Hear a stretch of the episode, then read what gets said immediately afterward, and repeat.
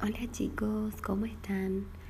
Les quiero contar que el jueves vamos a tener un nuevo encuentro a través de videollamada de Meet. Para eso necesito que ustedes hagan una actividad. ¿Se animan? Vamos a ver unos videos que la seño mandó donde están los números del 1 al 5. Ustedes van a elegir el número que más les guste y van a buscar en sus casas la cantidad de elementos que diga ese número. Por ejemplo, si mi número favorito es el 2, voy a buscar dos cosas en mi casa que me gusten. Eh, puede ser una muñeca, un autito, una pelota, una cuchara, una manzana, un plato, cualquier cosa que esté a su alcance. Y la van a tener preparada ese día del encuentro para que podamos trabajar. Les mando un beso y nos vemos el jueves.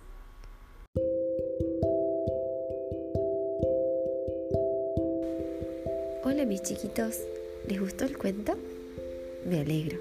Ahora les voy a dejar una breve historia y unas preguntas para que ustedes respondan en casa. En uno de mis viajes por el maravilloso sur de nuestro país, en busca de cuentos y leyendas patagónicas, llegué a un pueblo llamado Caleta Olivia. Allí sus habitantes me contaron una de las historias más extraordinarias del lugar, cuyo personaje principal vive en la profundidad de una sombría madriguera. ¿Quieren conocerla?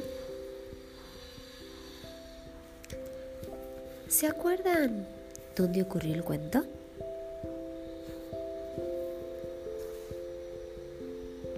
¿Quiénes son los personajes y qué animales aparecen en el cuento? ¿Qué les pasaba a esos animales? ¿De qué se quejaban? ¿Con quién se quejaban? ¿Quién es Lino Patunda?